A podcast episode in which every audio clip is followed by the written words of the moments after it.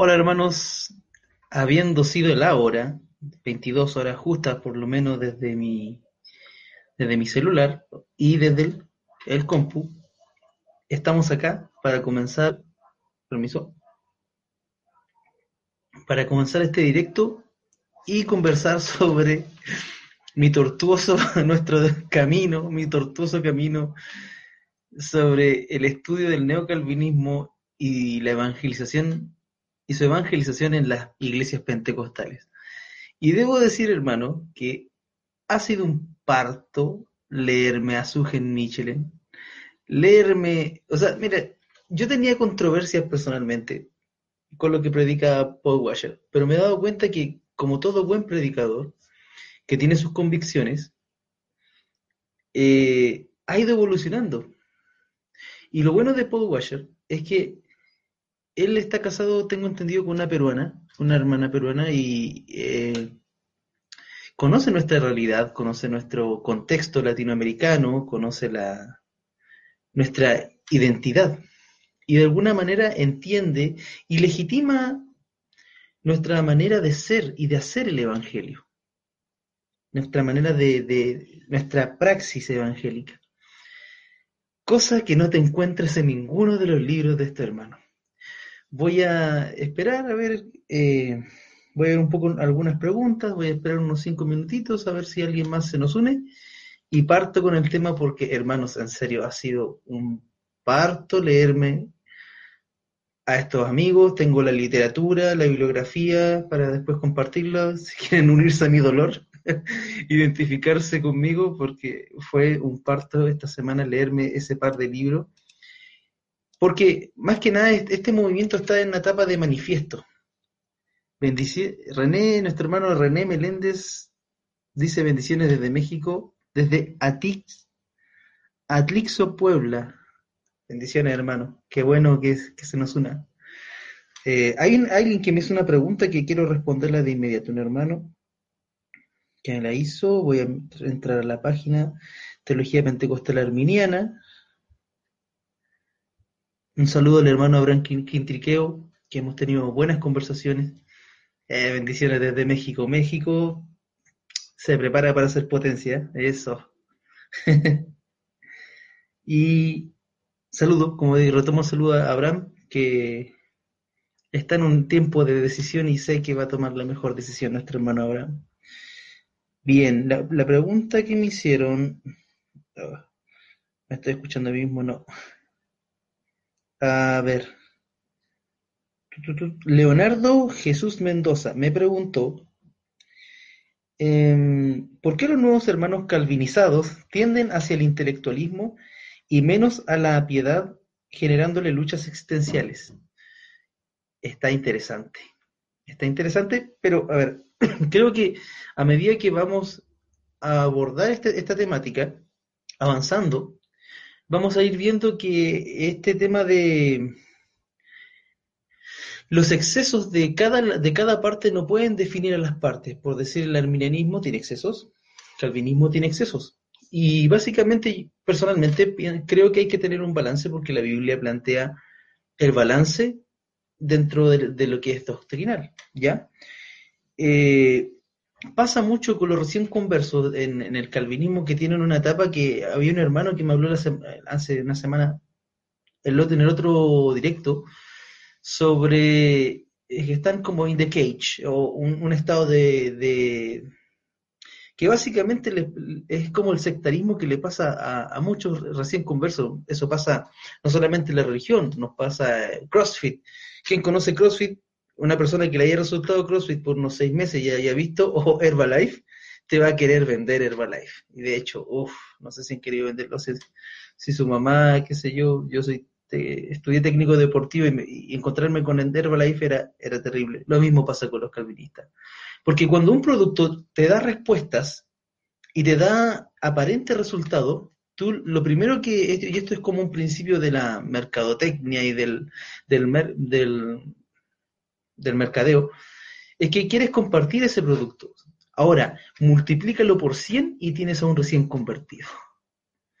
Y es, y es una derivación bastante negativa de, un recién converso porque quien se convierte debiera tengo entendido, debiera estar constantemente hablando de Jesús, de Cristo, de lo que hizo en su vida él, y tratando de llevar a más personas a Jesús y no hacia Calvino, porque Calvino eh, fue un, escritor, un intelectual, pero él nos salva.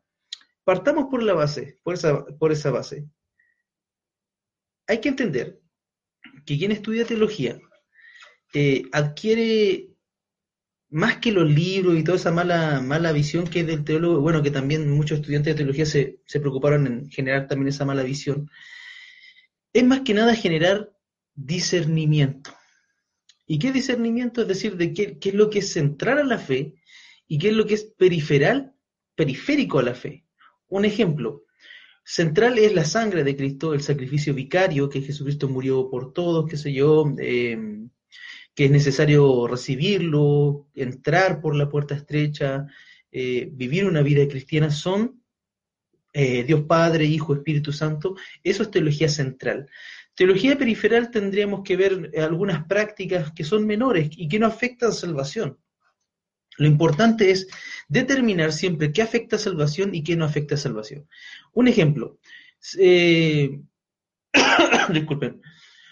Cuando alguien habla acerca de cristología, una de las cosas básicas y de, dentro los primeros concilios que tuvo la iglesia cristiana fueron concilios que para determinar temas cristológicos. ¿Qué es Jesucristo? Dios. Apareció un movimiento que decía es que sobre todo que estaba en Egipto, en Alejandría, que no reconocían a Jesucristo como hombre, porque los, los egipcios solo tuvieron dioses y los dioses tenían una sola naturaleza, la divina. ¿Y qué sucedió? Que esta controversia pasó a mayores, ¿cierto? Porque los, eh, estos cristianos ortodoxos eh, asumían esa posición. En cambio, después vino un concilio, eh, Nicea, que viene a decir Jesucristo 100% Dios, 100% hombre, porque nosotros afirmamos esta hipóstasis de las dos, de estas dos naturalezas que, que de alguna manera misteriosa conviven dentro de Jesucristo y eso, bueno, me, estoy desviando demasiado del tema. Ahora, si tú te desvías de esa, de esa doctrina, sales de la salvación. Es decir, vas a tener muchos problemas para, vivir una vida cristiana. Eso es teología central. Eh, y ya, eso es lo que te da la... y ese tipo de, respuesta, por decirlo así, fundamentados con la Biblia, es la que ha venido a dar muchas veces el calvinismo. Bien, eh, creo que ya estaría bueno que comencemos y a medida que vaya avanzando todo esto, vamos a ir conversando sobre el tema. Primero, eh, debo confesar que tú, eh, este movimiento, a ver, neocalvinista, se aprovecha de una falencia que es endémica del movimiento pentecostal evangélico, sobre todo quienes somos chilenos lo hemos sufrido más.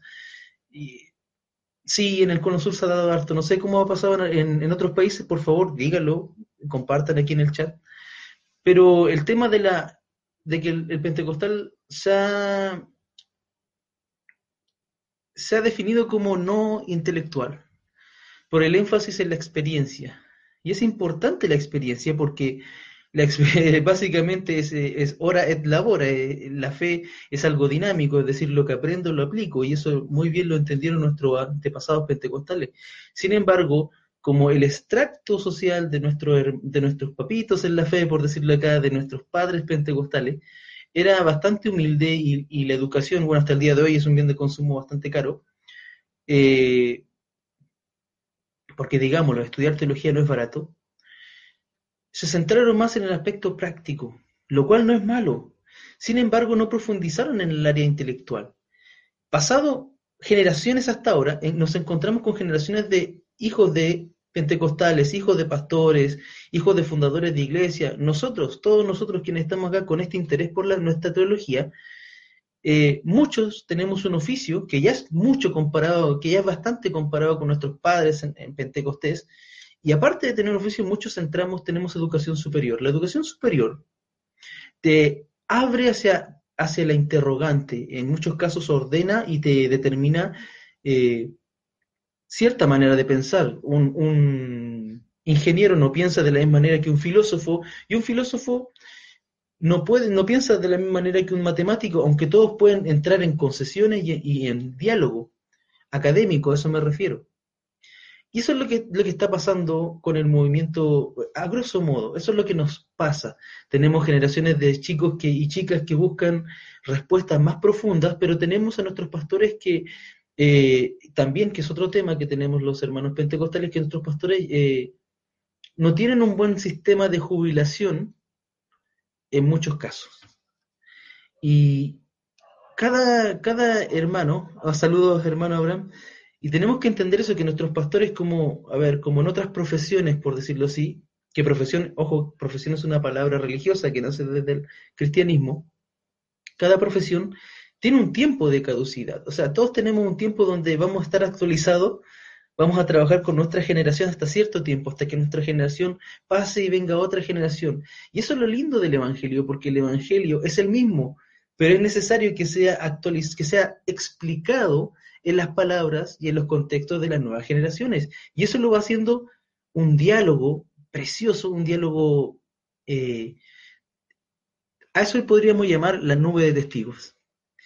Abraham Quintriqueo dice nuestro hermano Abraham, saludos hermano, saludos Abraham, gracias. Ah, hay un podcast que tengo que se llama Pente Podcast, que es muy amateur, pero lo estoy haciendo con harto cariño sobre información que nos puede servir para los hermanos pentecostales, eh, algunos artículos que estoy de interés para la comunidad pentecostal, lo tengo en Spotify, está en iVoox y en Podbean, por si les interesa. Ah. Yosmar Isaí Martínez Mendoza dice, ¿hay alguna clase de equilibrio entre el calvinismo y el arminianismo? Y otra pregunta, ¿cómo tratar con los hermanos reformados? Es muy común ver que varios hermanos reformados atacan a la iglesia pentecostal. Miren, les cuento, cuando nosotros estudiamos en el IBN, eh, había otras generaciones que la pasaron peor que, que nosotros, y los hermanos cuando hacían juntas de, diferentes seminarios, siempre le decían a los hermanos que éramos pentecostales, ¿y ustedes todavía estudian Biblia o ustedes estudian Biblia? Y ese es tema de prejuicio, eh, Josmar. Es un prejuicio que tienen los hermanos reformados porque la iglesia ha cambiado.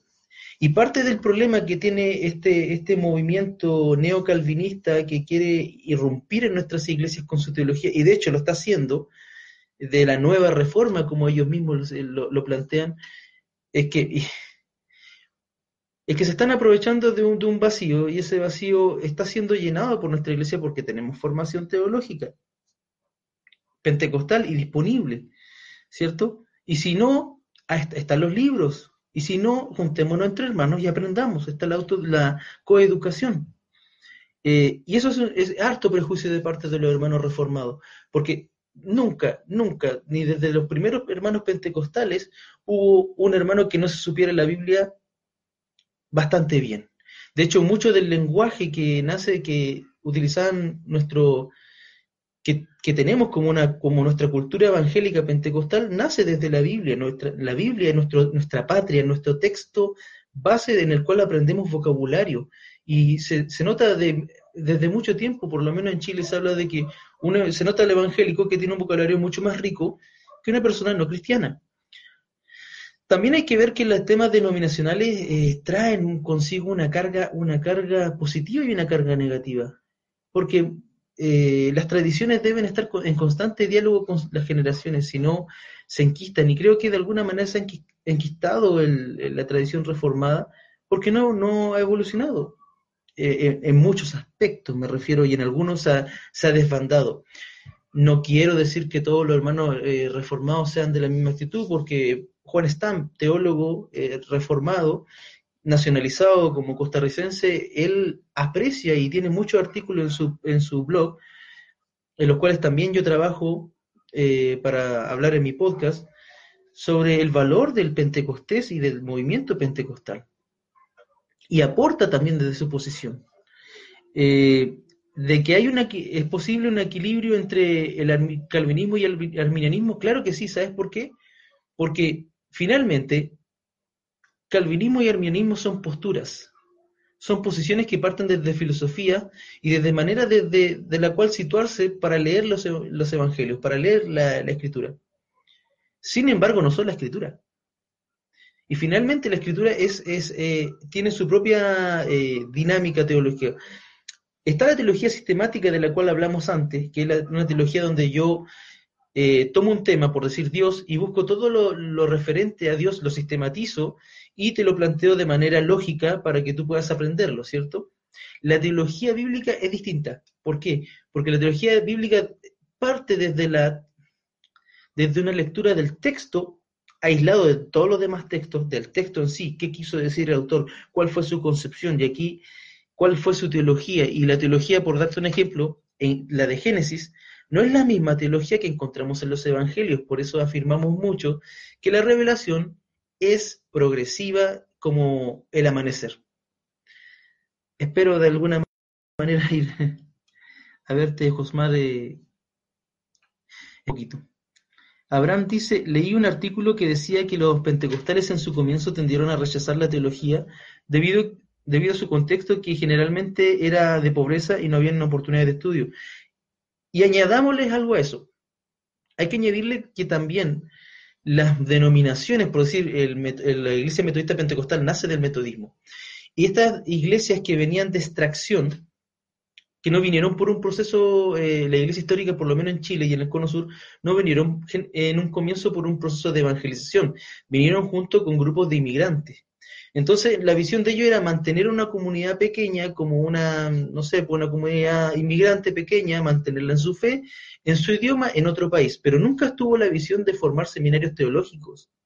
Eso, en, bueno, en Argentina, en el Río de la Plata, eh, fue mucho mejor trabajado acá en el Cono Sur que aquí en Chile. Acá en Chile nunca se pensó. Generalmente podemos hablar que la Alianza Cristiana Misionera, eh, eh, Asambleas de Dios, tiene se preocupó en eso, pero muy posterior, hermano, muy posterior. Pero creo que es una sinergia. Creo que por una parte la extracción humilde, ¿cierto? Y por otra parte tenemos también que de parte de las iglesias madres en los países originales no hubo gran preocupación. Debo destacar aquí la, la, labor que ha hecho la comunidad teológica evangélica, que es un conjunto, eh, es un trabajo en conjunto de muchas iglesias por tratar de trabajar eso. En Santiago y aquí en el sur también eh, hay filiales. Y, se ha querido trabajar con eso. Eh, Jorge Sánchez dice, repítenos por favor el nombre del podcast. Eh, Pente Podcast. Está en, en, Spotify, en iVoox, en Podbean. Pente Podcast. Y por favor compártanlo, like, su suscripción, qué sé yo, ayuda mucho porque la idea es ir seguir trabajando sobre estos temas. Y sé que hay interés y me gustaría compartirlo con ustedes. Sebastián Alexander González dice, hay varios calvinistas que no quieren que los neocalvinistas, que no quieren a los neocalvinistas por no querer predicar. Eh, pero espero más información aquí, lo vamos a ver. A ver, respondiendo a Abraham, por lo menos no tenían acceso de información y educación a la que las nuevas generaciones pentecostales pueden optar. Sí, y eso ha sido un plus.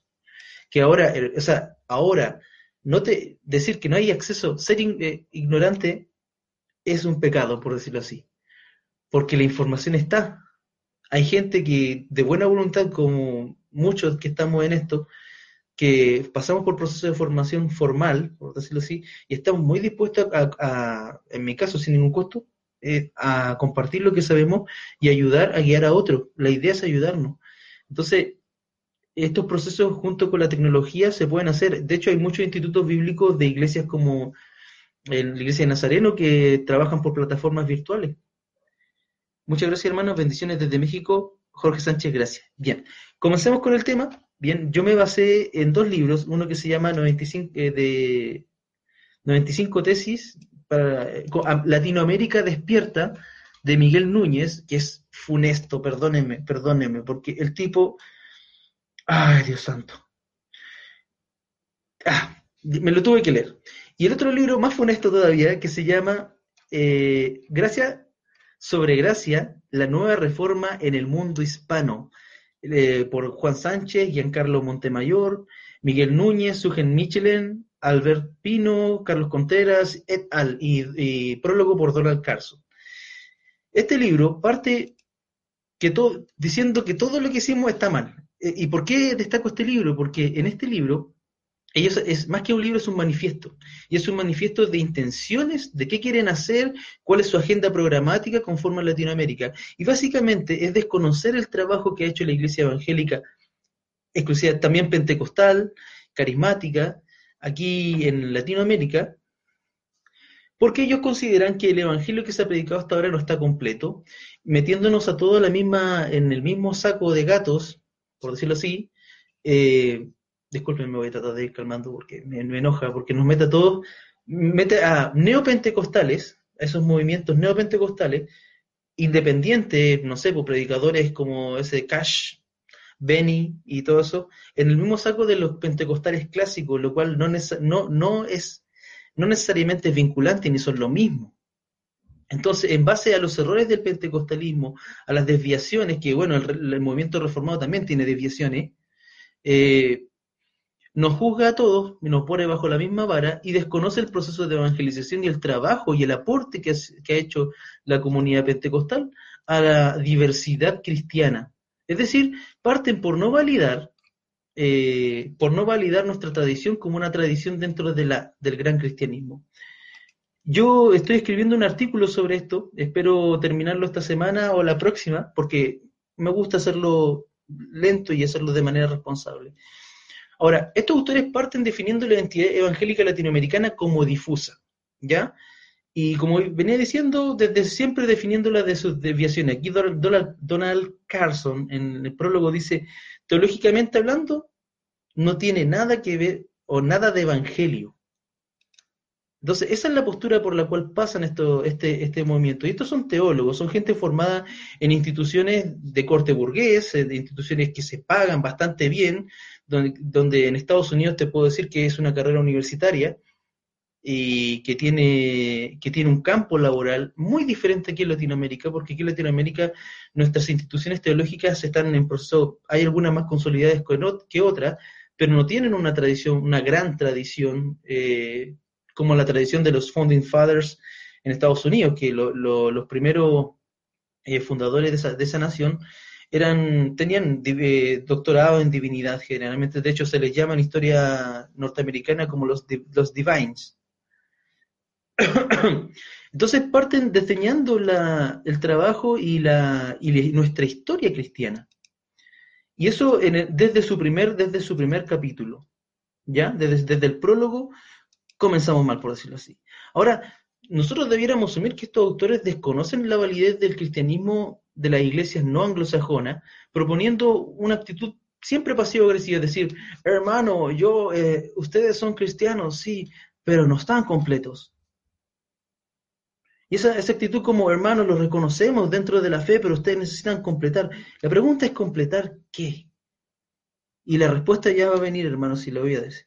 Ahora, el tema es que lo que busca, muchas veces lo que el hombre blanco busca, busca hacer, el hombre blanco que busca salvar al mundo, va en, eh, la que va pasando toda lo que la misionología latinoamericana por encima, eh, nos vienen a salvar porque nosotros como no tenemos el Evangelio completo, ellos nos tienen que enseñar que el Evangelio completo es reformado, ¿cierto?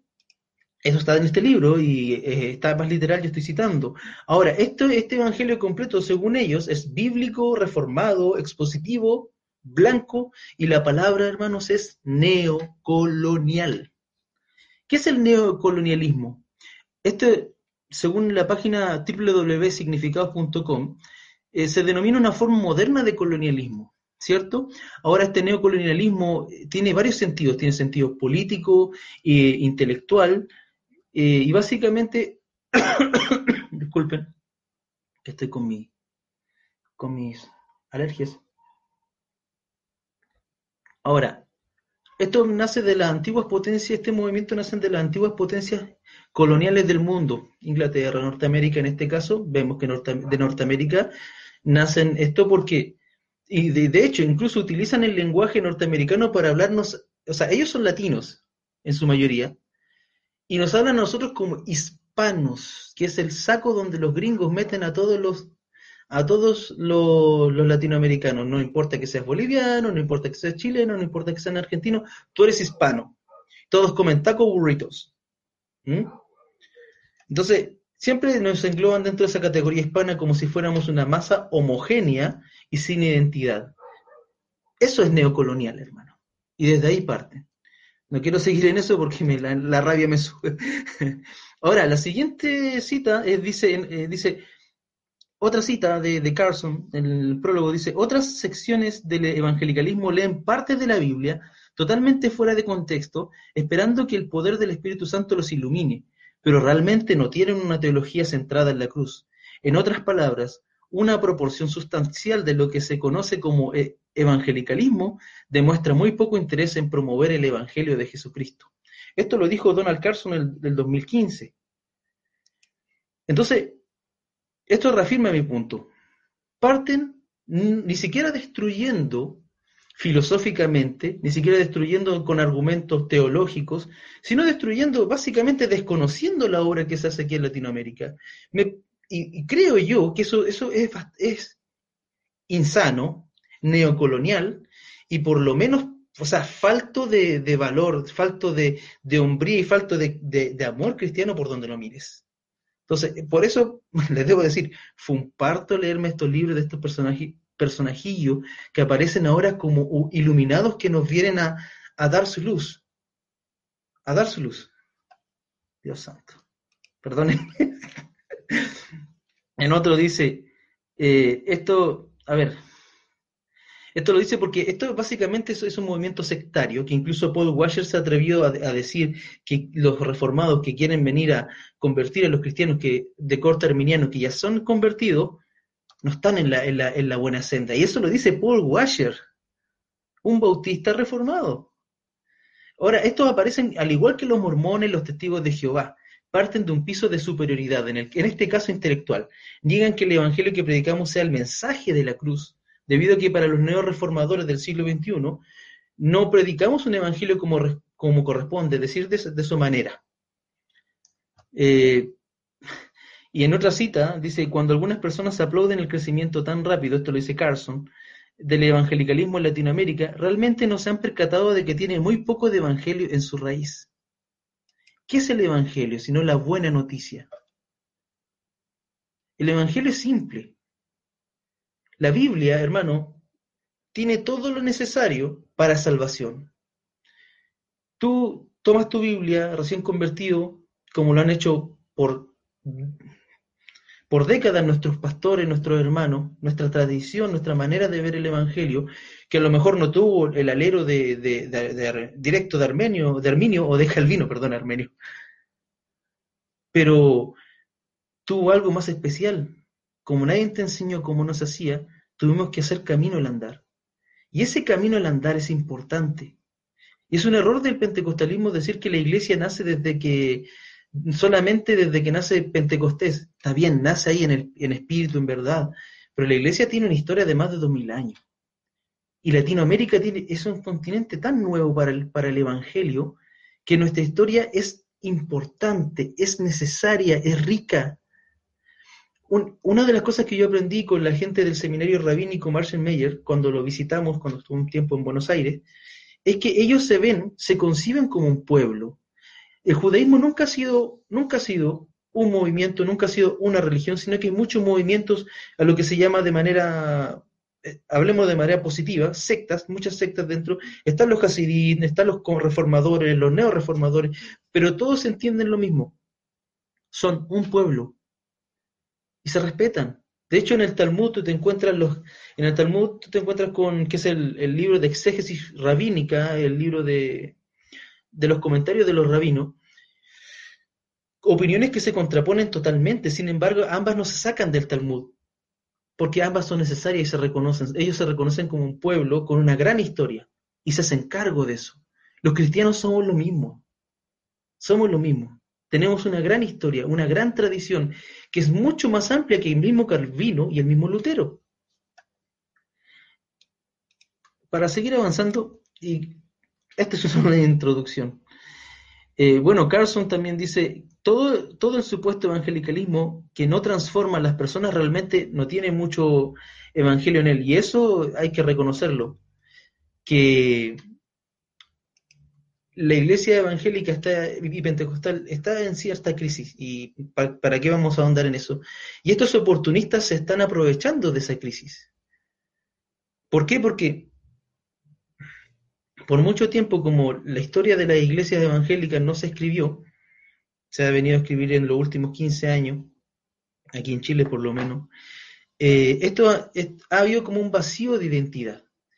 El movimiento reformado tiene una identidad marcada, sí, hay que reconocerlo, que desde esa identidad todos vivemos, porque los arminianos somos reformados, los anabautistas son reformados, porque la reforma no fue un movimiento, Hoy en día, en suma estricta, se habla de las reformas, porque la misma reforma que hubo en Alemania, en Wittenberg, no fue la misma reforma que hubo en, Inglaterra, que en Inglaterra fue una, reforma más suave, más intelectual, por decirlo así, más política, por decirlo así, aunque todas las reformas fueron políticas. Eh, Javier CCK dice, en lo personal encuentro muchos puntos del calvinismo en predicadores neopentecostales. El problema con el neopentecostalismo es que si el pentecostalismo se define con una identidad difusa, que no lo es, pero sí estamos afirmando nuestra identidad, de hecho esto es parte porque estoy afirmando identidad, es que los neopentecostales o neocarismáticos no tienen una identidad ni una teología porque su teología son, son movimientos tan eh, particularistas, tan eh, caudillistas, que cada asumen la, posición teológica de cada, de cada pastor que, guía esos procesos. Un ejemplo, la, la iglesia de, Armando Alducín, el movimiento que, es como un, comenzó como un, reform, como un presbiteriano, que después fue mutando un presbiteriano continuista y después eh, fue mutando. Y la iglesia, su iglesia tuvo que ir creciendo junto con él. Y creo que ese es el problema cuando un movimiento se hace con una persona y no con, con un cuerpo. ¿cierto? Por eso los ancianos en la iglesia son tan importantes, porque de alguna manera es necesario que la iglesia esté constantemente eh, reformándose, pero también es necesario que haya esa manito detrás de nosotros, conteniéndonos y, dando, y haciéndonos macerar las ideas. Mi profesor, el, profesor Roberto Pinto, siempre nos decía que él nunca se atrevía, nunca se atrevía a, escribir un libro de teología antes de los 60 años, porque las posiciones cambian y de hecho la buena teología se hace con el tiempo. Nosotros podemos hacer una labor teológica de reflexión continua todo el tiempo, pero la teología sistemática, hablando de la sistemática, se hace después de los 60 y, cada vez yo le encuentro más razón. Eh, bien, ¿qué es calvinismo? Creo que, a ver, calvinismo, ¿en qué diferimos con los calvinistas nosotros los arminianos? En que el calvinismo eh, parte desde la soberanía de Dios, es decir, parte dándole la gloria a Dios desde, su soberanía. Y desde su soberanía ellos entienden que, que Dios tiene todo prehecho desde, alguna, desde la eternidad. ¿Y eso tiene sustento bíblico? Tiene sustento bíblico. Sin embargo, Jacobo Arminio, habiendo sido alumno de, uno de los grandes del, calvinismo, él llega al entendimiento que Dios se glorifica en la libertad del hombre. Mi apreciación personal es lo que he aprendido durante este tiempo. El calvinismo habla, eh, no todos los calvinistas eh, tienen un, acrónimo que es el TULIP, ¿ya? Que no lo voy a explicar ahora. Y nosotros, los alminianos, tenemos otro acrónimo que es FACTS, ¿cierto? Que básicamente difieren en lo siguiente. Ambos creemos que en la total depravación del hombre, que el hombre tiene eh, está, está caído eh, y necesita encontrarse con Dios para, para poder ser redimido, claro. Sin embargo, los calvinistas hacen el énfasis en que Dios elige,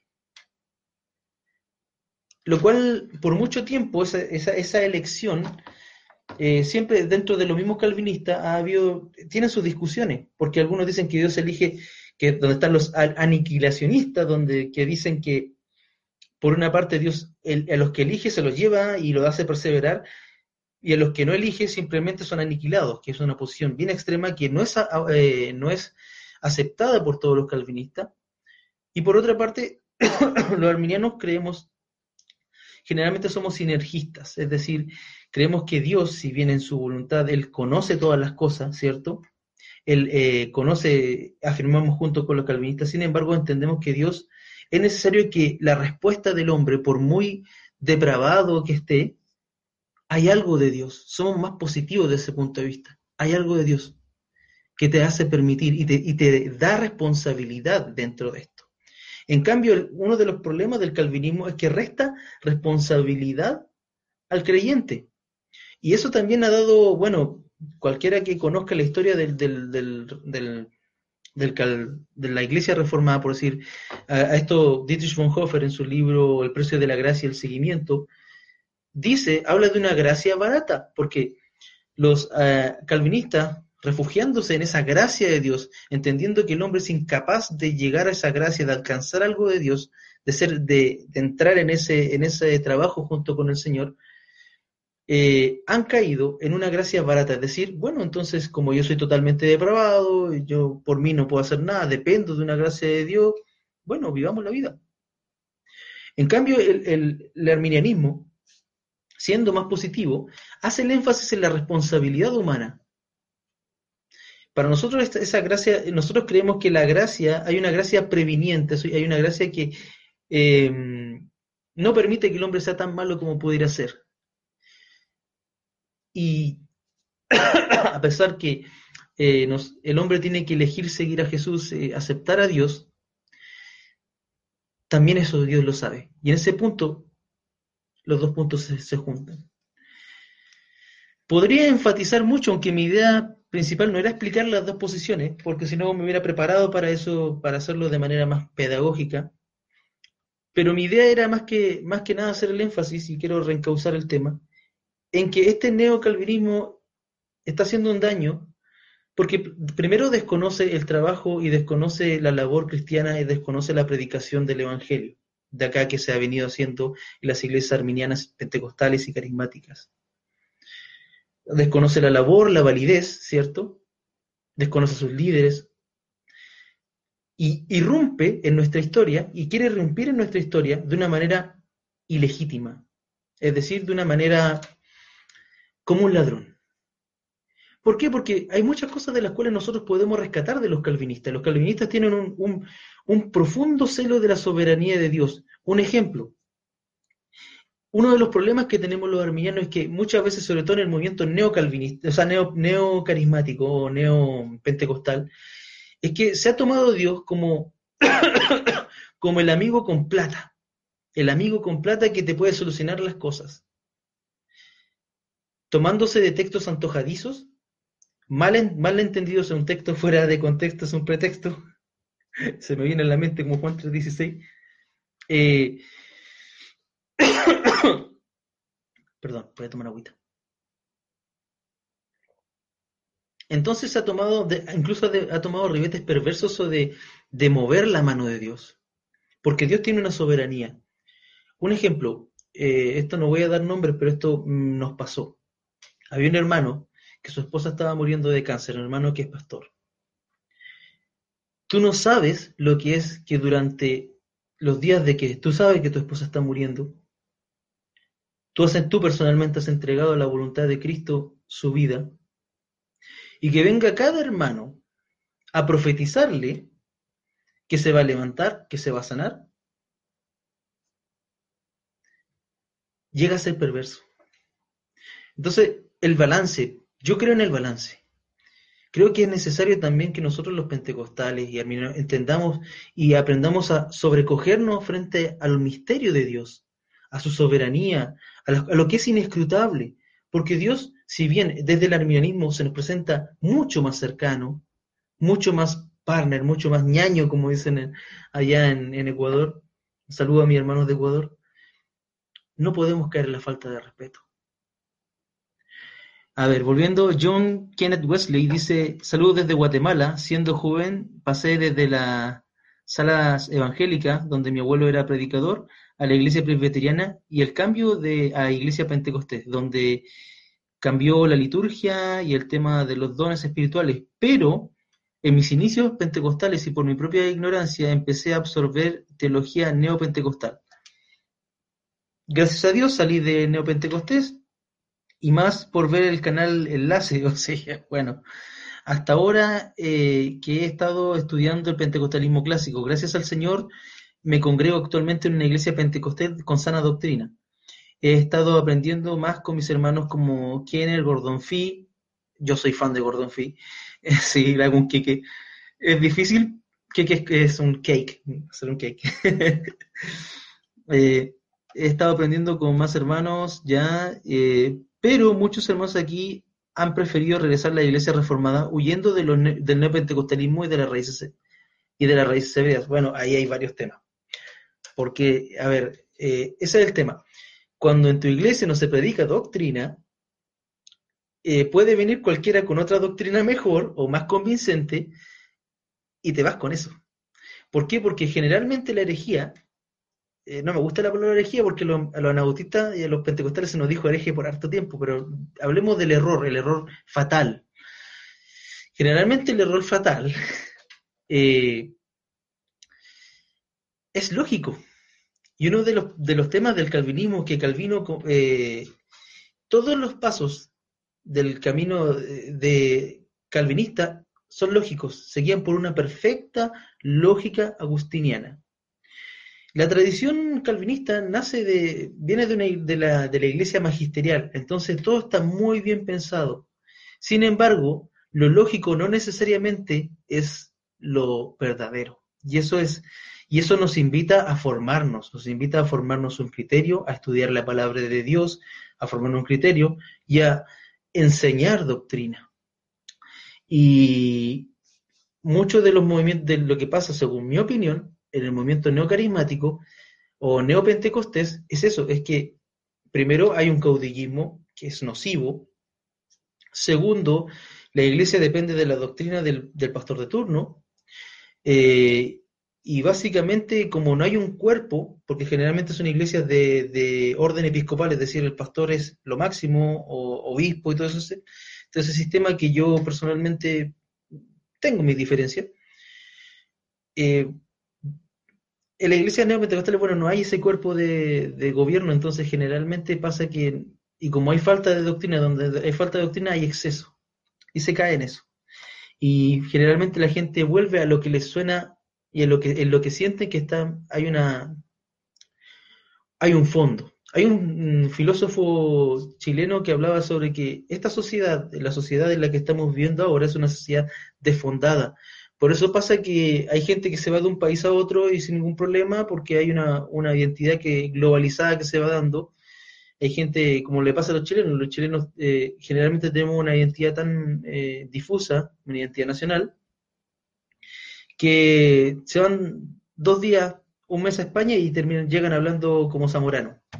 Zamorano en, en, Argentina hablaba como argentino y en España hablaba como español. Problemas de identidad. Bien, Samuel P. Petet, eh, un usuario que comparte. Bueno, Samuel, saludos. Bien, volviendo al tema. Eh, ese es el problema con, con, con Núñez y con gente y un ejemplo, en, otro, en otra cita de este mismo tema, dice, algunos sociólogos de este mismo libro, algunos sociólogos han considerado que el pentecostalismo como el movimiento más importante que haya ocurrido, que haya barrido la región en el siglo XX, es decir, Latinoamérica, y principios del siglo XXI. Sin embargo, hasta ahora, a pesar de este gran movimiento en Latinoamérica, a pesar de este gran movimiento en Latinoamérica, no ha visto Latinoamérica el gran impacto que tuvo el movimiento reformado en Europa y aún en Estados Unidos en el pasado. Y eso es ahistórico, ateológico. O sea, estos tipos están utilizando artimañas, pero la artimaña más rastrera de la argumentación. Porque no puedes comparar el impacto del movimiento reformado en Europa, que básicamente eh, la globalización nace y, el Estado, de, muchos historiadores dicen que el Estado, la concepción de Estado moderno nace en la reforma, o sea, ese impacto fue profundo, cultural. Salimos del oscurantismo para post-tenebras lux, ¿cierto? No puedes comparar tampoco el proceso de Estados Unidos con el proceso latinoamericano, porque de partida, Europa y Norteamérica tienen posiciones hegemónicas, siempre han tenido posiciones hegemónicas frente a nosotros que nosotros desarrollamos nuestra identidad evangélica como una identidad de resistencia. Porque la, primera, la primera identidad que tuvo el, evangélico en Chile, por decir, fue una identidad en contra del modelo clerical romano. Y de esa manera, ¿por qué? Porque en ese tiempo representaba el poder del Estado, representaba la opresión de los patrones eh, frente a, las clases bajas. Entonces, todo eso, nosotros los evangélicos nos identificamos en contraposición a eso. Entonces, nuestra cultura es una cultura de resistencia, hablándolo en términos sociológicos. No podéis comparar estos dos procesos. Entonces, parte, no, se, me van siguiendo, hermanos, que este movimiento desconoce totalmente lo que hacemos.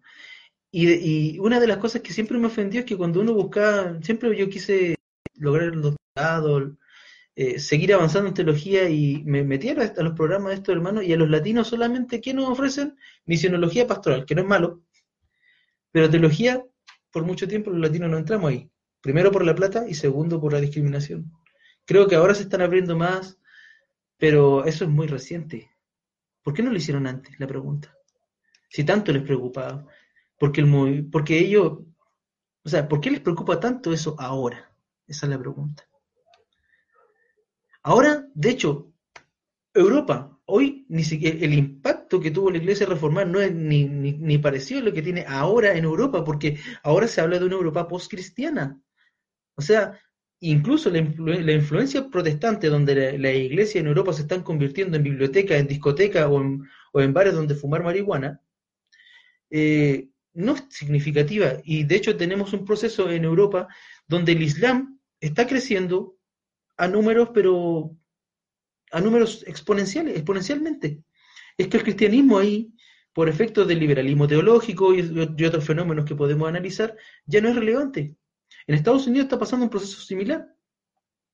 Entonces, ¿qué, bastión cristiano está quedando en Sudamérica? ¿qué, ¿Qué bastión en América, en América completa, está quedando del cristianismo?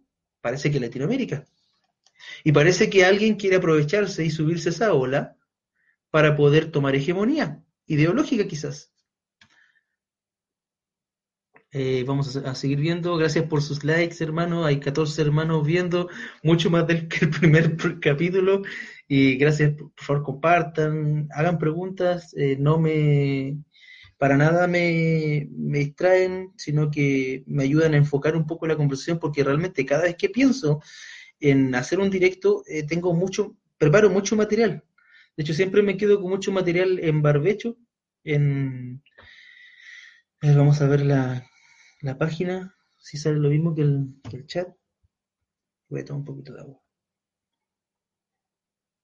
Mientras pregunten, hermano, pregunten. 13 comentarios, wow. Wow. wow. Ah, creo, ¿se me escucha bien? Pregunta. Voy a poner. Lo tenía.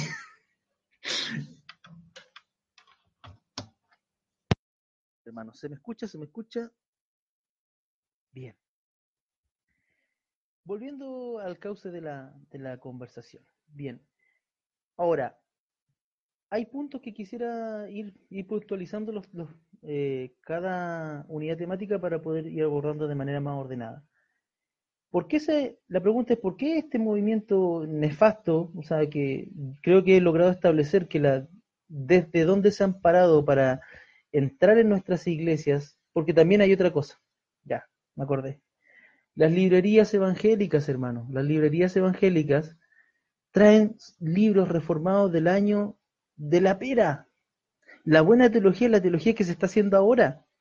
Por si hay una, editorial que se llama Kerigma que junto con libros muy antiguos eh, reformados, porque es lo que es la onda, todos están comprando esos libros, y puritanos, o sea, no sé si alguien se leyó la historia de los puritanos, ¿Alguien vio la a Escarlata?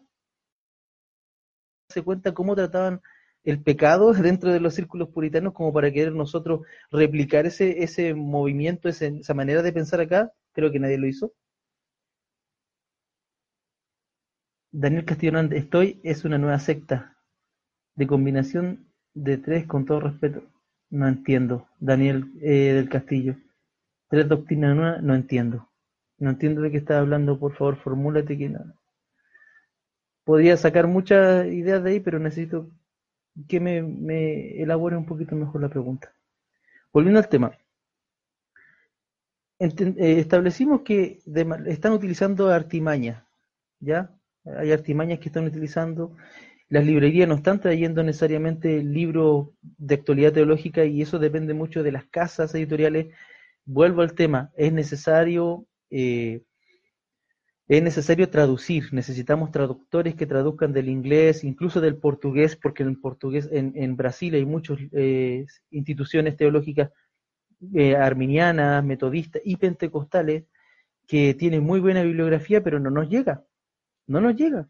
De hecho, nos llegan más rápido los libros de Dante Gell o del predicador de, eh, emocional, del predicador motivacional de turno, más rápido que el libro de doctrina que, con un valor precioso. Claro, eh, Raúl Sánchez dice, hay una ignorancia histórica y se, romaniza, se romantiza mucho la, reforma. Y eso es verdad porque la reforma, o sea, celebramos, no sé, a ver, en Chile tenemos el 31 de octubre, que es el día de la, de la reforma, así se le llama, pero en el fondo no es el día, o sea, es el día de las iglesias evangélicas y reformadas en Chile. ¿cierto? Pero se le conoce como el Día de la Reforma y se le da un, se le una lectura muy muy rosa, muy muy naif, muy inocente en la Reforma. La Reforma tiene tiene varios sustratos, tiene varias explicaciones, no solamente la teológica, detrás de Lutero había habían intereses nacionales porque los pueblos germánicos tributaban a Roma y Roma imponía, en ese, sobre todo en esa época, tenía una imposición tributaria bastante fuerte sobre sus fieles. Por no hablar también de la influencia que tenía sobre los gobernantes. Entendamos que la reforma en Inglaterra fue básicamente porque Enrique VIII no se le permitió casarse. Entonces, ¿qué dijo Enrique VIII? Me haré mi propia iglesia con juego de azar bueno. Entonces, habían sustratos políticos y también hubo exceso de parte de los reformados. Entendamos que Calvino mató a Servet, los cientos hermanos reformados, pero Calvino mató a Servet y a otros más.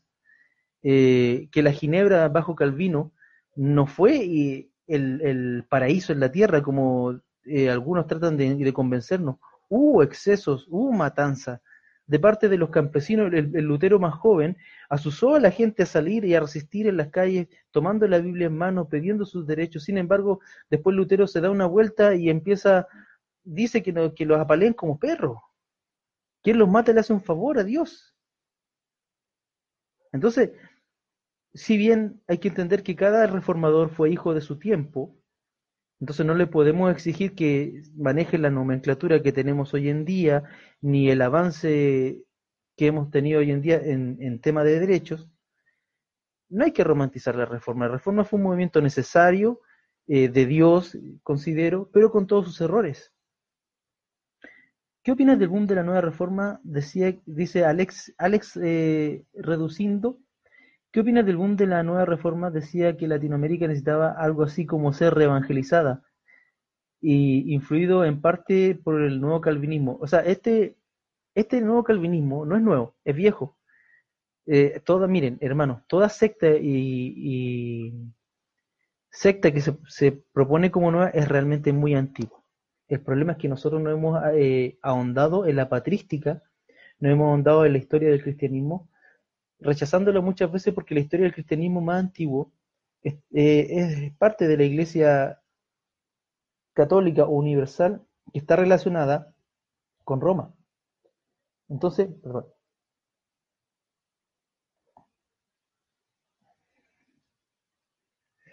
Entonces, eh, eh, estos movimientos no son nuevos y esta manera de ser, de ser el calvinista no es nueva. De hecho, hablé hace, hace cierto tiempo de un sínodo y no, no fue Heidelberg, fue en el otro capítulo hablé del sínodo de Dort. En el sínodo de Dort se enfrentaron los calvinistas, llamaron como a 7, 7, 14, muy pocos comparado con la, con la proporción de calvinistas a un sínodo, para decidir qué, qué posición doctrinal era la válida, la calvinista o la, o la arminiana. Y como siempre estaba el tema político, porque la idea de los gobernantes en apoyar tal o cual posición no era una idea teológica ni, ni gente de, profunda piedad, sino que era el tema que ellos no querían que se les decrenara el choclo, porque antiguamente, en esa época, eh, las peleas eran por temas doctrinales y los pueblos se separaban por, por temas doctrinales lo cual iba totalmente en contra de los intereses de los señores y reyes de la época. Volviendo al tema de, la, de esta nueva reforma, creo que, mire Alex, más adelante voy a ir dando más información sobre esta, pero eh, creo que este nuevo calvinismo se está aprovechando de un problema real, que vamos al final voy a puntualizar para que podamos hacer un buen cierre. Eh, Daniel del Castillo Hernández, seguro eres arminio. Eh, no entiendo, yo asumo que todos somos arminianos acá. ¿Qué, puedo decir? Y sí, asumo la posición arminiana, eh, la afirmo. Creo que es necesario que la expongamos así punto por punto en algún momento, pero eso va a depender mucho si ustedes me, lo piden, porque si no, no, no, no los voy a hacer perder su tiempo. Porque detrás de este estudio hay tiempo, hay tiempo y hay inversión. Miren, les voy a dar mi, mi eh, tienen mi contacto, pueden pedirlo por interno y si quieren seguir el diálogo por correo puedo ir a facilitarle. Eh, bien. Bien. Básicamente, ¿por qué se ha hecho tan popular este neocalvinismo en nuestros círculos evangélicos y pentecostales? Primero, por la profundidad intelectual. Y hay que reconocer que la, mientras el énfasis de la iglesia evangélica pentecostal fue en la piedad y en seguir a Jesús en la vida y entendiendo que con una hermenéutica directa casi de que la escritura es viva para nosotros y nos sirve ahora, que eso yo también lo afirmo, eh, los reformados siguieron en sus o sea, tienen universidades con siglos de existencia siguieron formulando y lograron darle una profundidad intelectual que muchas veces nuestros nuestro hermanos eh, no han podido encontrar en nuestra iglesia en la predicación. Y también ese es un problema, la predicación cuando no es profunda y no tiene doctrina, no necesariamente tiene que ser totalmente doctrinal, porque, hermanos, no somos, no somos ingleses, no somos alemanes, no somos chinos, no tenemos la paciencia de estar dos horas escuchando doctrina como antiguamente se hacía. Entonces, los predicadores tienen que entender, tienen que adecuar y hacer sus sermones un poquito más doctrinales. Quien predica, enseña. Y es necesario reforzar nuestra predicación para poder nosotros educar a nuestro hermano y también nuestra tecnología, la tecnología pentecostal, es profundamente doctrinal y de ahí nosotros encontramos una, fuente rica para poder nosotros eh, afirmar nuestra posición y nuestra devoción. Entonces la profundidad intelectual que plantea el, calvinismo muchas veces, eh, sobre todo nuestros jóvenes, no la, no, la, han encontrado en nuestras iglesias, porque muchas veces nuestras iglesias no tienen ni siquiera una biblioteca, que es importante, ni siquiera hay una editorial propia o una imprenta que es tan necesaria. Y hoy es tan fácil, simplemente ni siquiera necesitas una imprenta, tú escribes, eh, haces un escrito, enseñas o consigues los libros pero es necesario hacer esos esfuerzos, que cada iglesia tenga su biblioteca, que cada fiel tenga su biblioteca con librito. Sé que es caro, sé que es un esfuerzo, pero es necesario. Porque la salvación, como hermanos, tenemos que hacer también nuestra parte. Tradición religiosa. Frente a la, iglesia, y creo que el problema de la tradición religiosa en la iglesia evangélica va mucho por el liderazgo que es por dinastías. Eh, y la tradición religiosa, por decir, como no se, no se ha escrito en muchas iglesias y denominaciones nuevas la historia de, de las denominaciones, y si ustedes tienen, por favor, yo soy, me, encanta estudiar la historia de las denominaciones en Chile. Tengo los libros Fuego y Nieve, que es una, y otros libritos que he sacado aquí, la CEP, que fue una editorial, eh, una casa de estudios que habló y escribió la historia pentecostal en Chile. Pero si tiene usted de su, de su iglesia, por favor compártala conmigo y con, gusto la podría compartir en estos medios. Bien, la tradición religiosa que eh, la tradición siempre, siempre, la liturgia y la tradición siempre va a ser atractiva. Recuerdo, libro de Hebreos, donde el autor de Hebreos dice, hace una comparación entre la superioridad de Cristo por sobre la, el culto en el templo de Jerusalén. ¿Por qué? Porque había un problema porque los primeros cristianos eran judíos. Entonces pasaron de tener un templo, un gran templo de adoración con un sistema sacrificial, con todo un sistema sacerdotal, a reunirse en las casas y sinagogas, y después de la sinagoga, que ya no, cuando empezaron a echar los cristianos de la sinagoga, a solamente las casas y después catacumbas. Entonces, frente a todo eso, volver a la aceptación social, volver al, templo antiguo que estaba arraigado en tu cultura, era muy, por decirlo así, sexy, ¿cierto? Y muchas veces pasa eso con los hermanos eh, pentecostales, con nuestros hermanos. Ven la tradición litúrgica de otras comunidades, ven, ven mayor, mayor profundidad y son atraídos por eso. Eh, John Kenneth Wesley dice, los himnos pentecostales son hermosos, los prefiero muchos antes que muchos cantos de artistas neopente, neopente cuyas letras ya no son bíblicas, y eso es verdad. Eh, alguien, el hermano pentecostés reformado, me preguntaba si qué música escuchaba, y yo cada vez escucho menos músicos contemporáneos, más himnos, más coros, porque he llegado al convencimiento de buscar lo que me edifica. Y a mí los, los himnos y los coros me edifican. En cambio, un músico personal, disculpen, pero eh, yo escucho mucho a Marcos Vidal, que tiene un, tiene un fundamento cristiano, creo que él es bautista,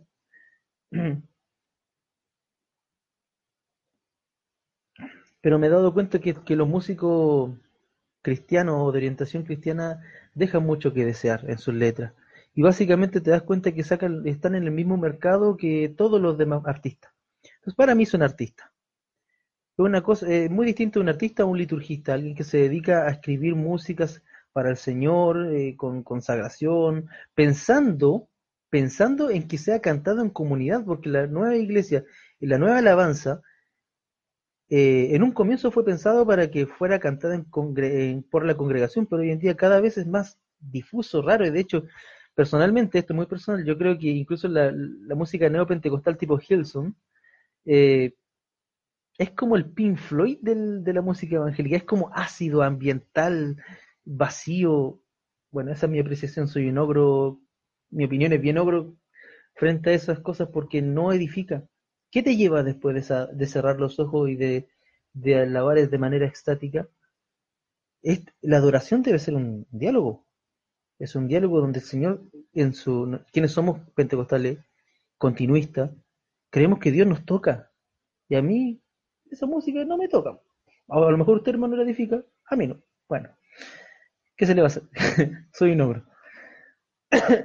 El, otro punto es la apariencia de fidelidad bíblica. Que un autor, hermano, sea reformado no significa que sea fiel a la palabra. Un ejemplo. El comentario bíblico Matthew Henry, que es un comentario de, que lo utilizaba Spurgeon para hacer sus sermones, un comentario evangélico y tradicional per se. Sin embargo, las ciencias bíblicas han avanzado bastante, hermano manuscritos más antiguos han encontrado. Y que sea tradicional, que tenga algunos pasajes preciosos, no significa que esté en lo correcto 100%. Y ese es el tema con los comentarios bíblicos. Finalmente, el, comentarista más importante eres tú, que se enfrenta al texto sagrado y lo investiga, y lo interpela, y lo, interpela eh, inspirado y pidiendo la inspiración del Espíritu Santo, que es lo más importante, pero también con herramientas, ¿cierto? Que eso lo podemos hablar en otro, en otro directo. Otro punto es que el aparente teocentrismo. Eh, los calvinistas insisten que su teología es verdaderamente teocéntrica, y no, o sea, es decir, no centrada en el hombre o antropocéntrica. Desde la concepción calvinista, su teología, o sus teologías, por decirlo así, es la única que proclama a un Dios que salva y que por lo tanto es la única que da gloria a Dios. Y eso es de una soberbia terrible. Por otro lado, ven al arminianismo como una teología antropocéntrica semi-herética, eh, que habla de un Dios que permite al hombre salvarse por sí mismo, cuando nunca lo hemos dicho los arminianos eso, el hombre no se salva a sí mismo o contribuir con Dios en ese proceso y que por consiguiente le roba a Dios la gloria y exalta el albedrío humano. Esta afirmación, estas afirmaciones son extremas y generalmente cuando alguien busca desacreditar una posición, busca los extremos, es una forma de argumentar para poder eh, denostar la otra posición, lo cual es bastante artero. Otro es el, es el confort y seguridad al saber que Dios está en control en el tiempo de Calvino, Calvino eh, entendía el reino de Dios en términos literales, es decir, como un rey, ¿cierto? Y tienes que hacer la comparación. Miren, eh, en la pastoral, la teología pastoral se habla mucho, se dice mucho que muchas veces la visión que tenemos de Dios es la visión que heredamos de nuestra figura paterna. La figura paterna de Lutero era tan opresiva que de hecho los mismos comentaristas historiadores de, historiadores de Lutero dicen que era terrible, una figura terrible, bueno, en un par de la época, que Lutero tuvo que encontrar un punto doctrinal del cual agarrarse, pero por necesidad psicológica. ¿Y esa cuál fue? La gracia, ¿cierto? Lutero redescubre el tema de la gracia de Dios, que Dios nos salva por gracia, no por obras, porque también dentro de él había una búsqueda y había también una contradicción, que eso nos pasa a todos. Y todos necesitamos tener seguridad. Todos necesitamos buscar cierta seguridad que, bueno, los chilenos ahora lo estamos viviendo por este tema que de la explosión social. Entonces, saber y tener la, la disculpe, tener la, la certeza de que Dios está en todo control da cierto confort intelectual y confort psicológico. Ahora, eh, también hay que ver que todo es negativo en el calvinismo. Vuelvo a decir, yo creo en, el balance y en, las posiciones de diálogo. No es fácil estar en diálogo. Una vez eh, leí un texto sobre de una iglesia eh, presbiteriana y ese texto lo hicieron cuando el movimiento pentecostal y carismático estaba llegando a sus puertas. Y ese texto, muy sabio, muy lindo, decía, era una guía de cómo tratar con nuestro hermano carismático. Y en ese texto abordaba cómo hablar con un hermano, primero reconociendo que nosotros los pentecostales somos hermanos en Cristo, con ellos, pertenecemos a, una tradición y que simplemente tenemos esta, estos énfasis de fe.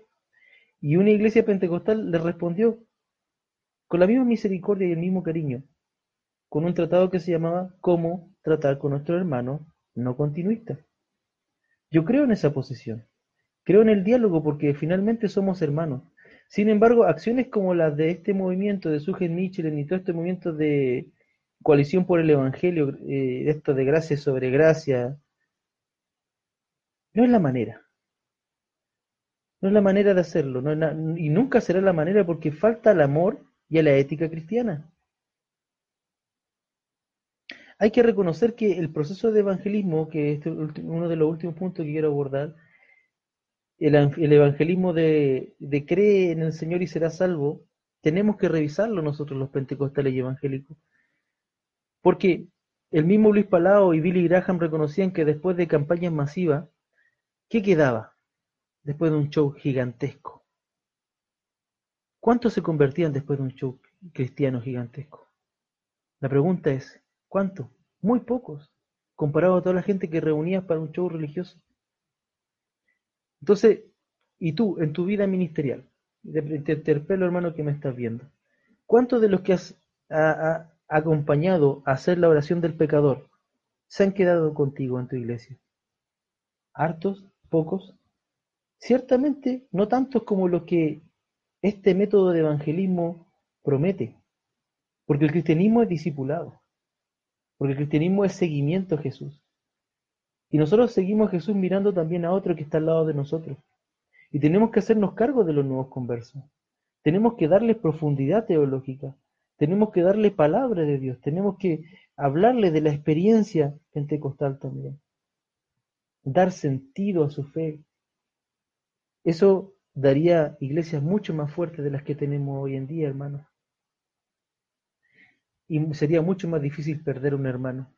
Porque tú cuando te comprometes, cuando te apropias de algo, cuando has sangrado, vivido algo, el Evangelio, es muy difícil que te salga de él. Y la única manera sería apostando de la fe. Alex Reducindo dice, ¿es cierto que Arminio decía que la soteriología calvinista estaba demasiado centrada en el hombre, sobre todo en la elección? En cierto punto sí, se centra, pero creo que se centra más en Dios. De hecho, ellos, eh, la, teología, la soteriología calvinista clásica es sinergista, es decir, simplemente Dios lo hace todo, es el autor y consumador de todo. En cambio, en la teología arminiana hay cierto, um, no, es monergista, monergista, perdón. Es moner, se define como monergista, es decir, monos uno, solamente Dios lo hace todo.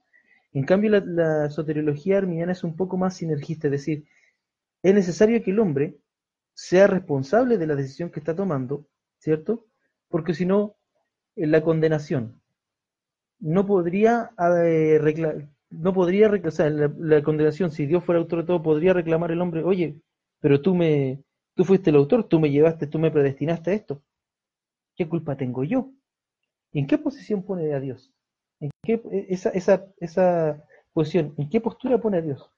¿Qué Dios es capaz de predestinar a un infierno eterno simplemente por predestinar?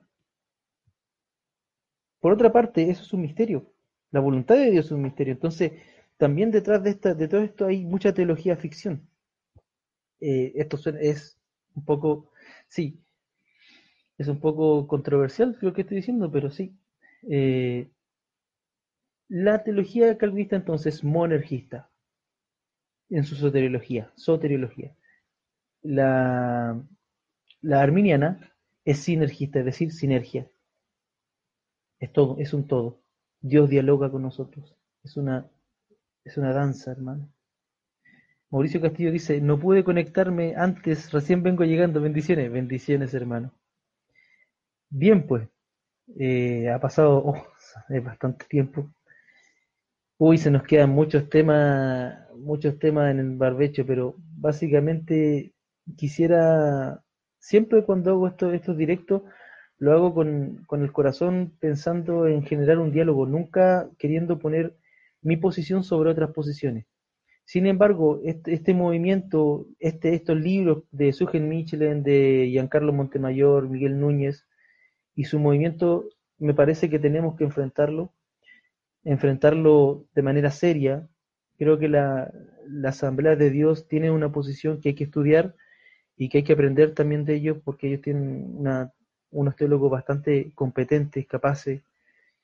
Eh, la Iglesia de Dios también ha tenido una posición sobre esto y creo que nosotros como pentecostales, arminianos, continuistas, debemos cuadrarnos y luchar, pero defender la, la verdad, defenderla con, con la verdad, ¿cierto?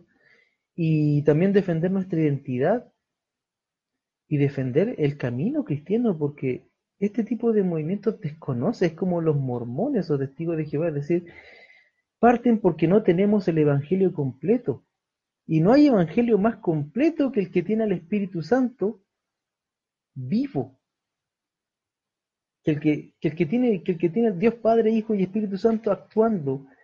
Que el que cree que la Escritura es, es actual, viva y eficaz aún hoy. Y eso no te lo puedo asegurar desde la postura reformada, desde todo lo reformado, y ellos lo saben. Eso, hermanos, no le, gracias por estar acá. Este directo ya lleva una hora con 13, con 13 minutos. Mi garganta me está más o menos porque eh, soy alérgico y aquí tengo el plátano oriental, vivo al lado de una plaza, entonces oh. se me quedó mucho, mucho tema en el tintero. Creo que da para otro, pero yo creo que en algún yo creo que hay que preparar unos directos hablando exclusivamente, primero para comprender qué es el arminianismo. Creo que sería bueno. ¿Qué me dice usted? ¿Qué temas deberíamos abordar?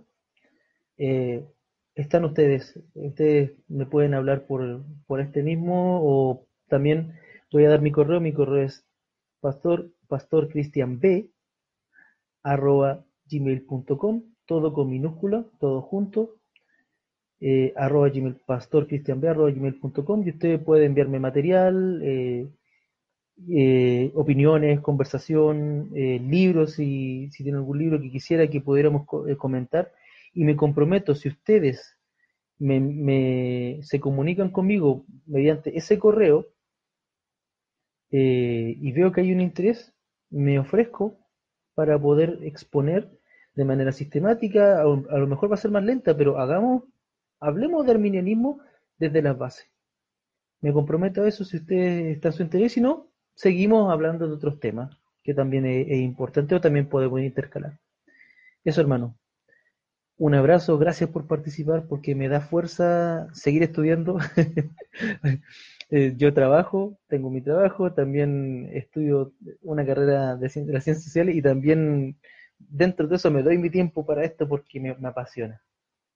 Y un consejo, si te gusta la teología, ten una carrera o un oficio primero. Y luego, si quieres, entra a un seminario o instituto. Porque hacer teología con hambre, no te lo recomiendo, hermano. ya, un abrazo, bendiciones a todos, gracias por, por esto. Ah, Pente Podcast, Pente Podcast, búsquenme en Spotify. Un abrazo, chao.